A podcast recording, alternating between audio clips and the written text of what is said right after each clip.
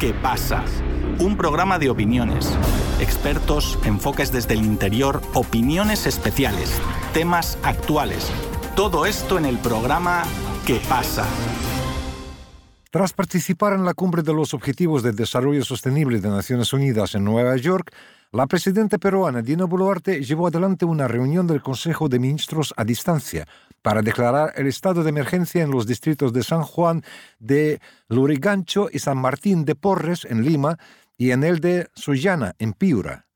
El ejército podrá intervenir apoyando a la Policía Nacional Peruana en estos distritos para enfrentar a las bandas criminales organizadas y la policía podrá ingresar a reuniones donde considere que existen sospechosos, declaró el presidente del Gabinete de Ministros, Alberto Otárola.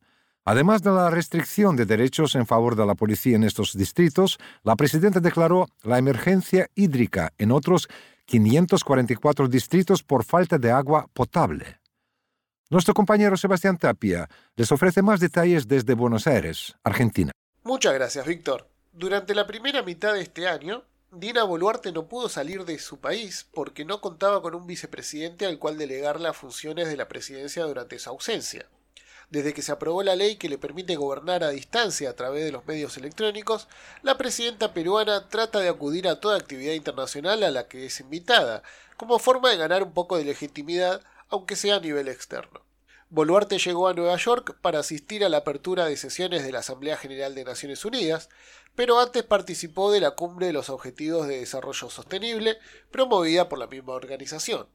Al finalizar la cumbre, se retiró a la residencia del embajador peruano, desde donde presidió la reunión de gabinetes de ministros por videoconferencia y luego anunció las decisiones tomadas a la prensa. Quisiera comunicarle al Perú que hoy en el despacho con el Consejo de Ministros que tuvimos luego de nuestra primera reunión en este organismo internacional, se han lanzado tres, tres puntos importantes. Uno es una emergencia, que se ha declarado en emergencia, perdón, a tres distritos, San Juan de Lurigancho, San Martín de Porres en Lima y Talara allá en Piura para poder enfrentar de manera firme y decidida esa lucha frontal contra la delincuencia y la criminalidad organizada.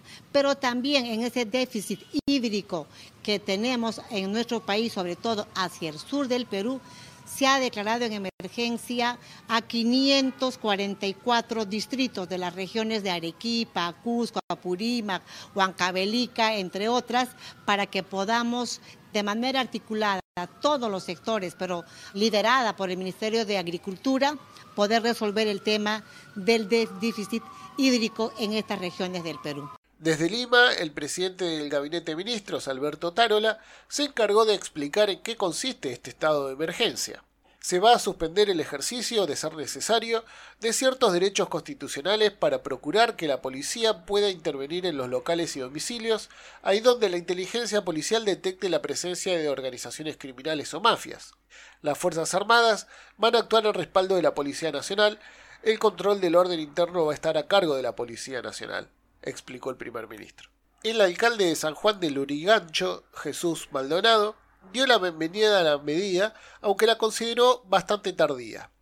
Nosotros veníamos pidiendo esta declaratoria de emergencia, que en realidad solo es el marco legal que permite algunas acciones inmediatas, como por ejemplo el ingreso a las Fuerzas Armadas, desde el mes de abril, desde la fecha en que había 30 muertos a manos del sicariato. Hoy esa cifra se ha elevado a 81, Llega algo tarde esta declaratoria de emergencia, pero llegó, declaró el alcalde Maldonado. El alcalde de San Martín de Porres, Hernán Cifuentes, reaccionó con mucha cautela ante el anuncio. Tomamos a bien esta medida, sin embargo esto tiene que ir con resultados. Estamos a la espera de la convocatoria del gobierno central para ver primero cuáles son las medidas y segundo cuál va a ser la manera de ir midiendo los resultados, señaló Cifuentes. En cambio, el alcalde de la provincia de Zuliana, Piura, Marlen Mogollón, fue más optimista. Lo tomamos con mucha alegría, estamos contentos porque se ha decretado el estado de emergencia a pesar de que todavía falta la publicación. Pero el anuncio del estado de emergencia también levantó fuertes críticas desde la oposición. Nuria Sparch, ex ministra de Defensa durante el gobierno de Francisco Sagasti, publicó la red social X. ¿Cuándo se entenderá que las Fuerzas Armadas no son para patrullar ni detener delincuentes en ciudades? Tienen entrenamiento y armamento de guerra, tratan con enemigos, no ciudadanos. mejoren equipamiento y entrenamiento de la Policía Nacional del Perú. Son 140.000 y la seguridad ciudadana sí es su trabajo. Otros, como el politólogo Juan de la Puente, recordaron que en Callao se declararon tres estados de emergencia con resultados pobres que terminaron por empoderar más a las mafias. Nos comunicamos con Eduardo Butarra, abogado peruano y doctorando en ciencias políticas, para conversar sobre los anuncios de la presidenta Boluarte desde Nueva York. Eduardo, ¿qué eventos llevan a que se declare este estado de emergencia en estos tres distritos? ¿Están las fuerzas de seguridad sobrepasadas por las bandas criminales? Bueno, respecto a la declaración pública, más no oficial ni formal, del estado de emergencia en el Perú, que afectaría a tres distritos, dos de la capital, uno de ellos San Juan del Urigancho, que es el más grande del Perú y creo que de Latinoamérica, con casi dos millones de habitantes, por una ola de criminalidad que es incontenible, ¿no? Como ya habíamos señalado, no es solamente una criminalidad común, por así decirlo, de los que roban carteras, celulares, que ha incrementado, dicho sea paso, pero principalmente de organizaciones criminales ligadas al narcotráfico, ligadas a otros delitos más grandes, a extorsionadores, que bueno, han sobrepasado tanto a las autoridades locales, también parece a las nacionales, por eso se está dando esta medida extrema que es el estado de emergencia, pero que no recae en políticas claras como la prevención o, inteligencia o incluso medidas de cooperación internacional en, materia de criminalidad, que, es el problema real que, está pasando en, en, Lima principalmente, ¿no? Sí, ha habido una,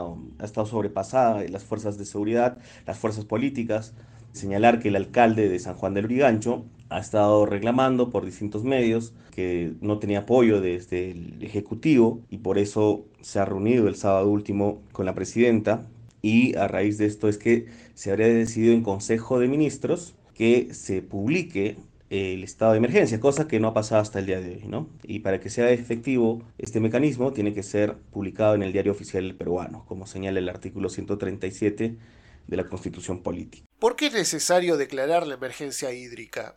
¿Qué puede hacer el gobierno al respecto por la falta de agua potable? Respecto al tema hídrico, recordemos que el calentamiento global está afectando principalmente a los Andes, ¿no? principalmente incluso a Chile y, y, a Perú. Y esto no es nada nuevo, ya los efectos de la ausencia de lluvias, ya sea en cantidad por año, ha venido afectando a la zona central principalmente de, la sierra del Perú. Es una zona ganadera, agrícola, con ciudades medianas, que hace años sufre del problema de la carencia de agua y que ahora se está agravando. Pero es solamente una declaratoria por la cual se ha generado mayores dineros a los gobiernos regionales o gobiernos subnacionales y también a algunos gobiernos municipales pero que es como para atender la emergencia, es decir, bueno, te damos dinero y ve qué, qué haces, ¿no? Si puedes construir pozos o mayores captaciones de agua, pero no existe una política planificada sobre la mitigación por estos cambios climáticos que se están dando.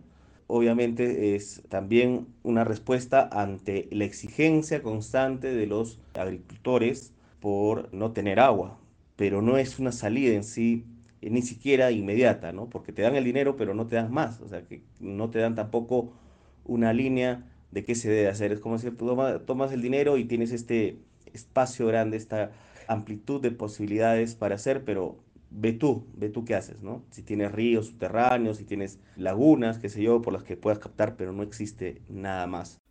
El gobierno se encuentra con cada vez menos apoyo popular. ¿Puede el estado de emergencia mejorar esa relación con el pueblo o ayudará a establecer la imagen de represión? El gobierno de Boluarte nunca va a tener legitimidad.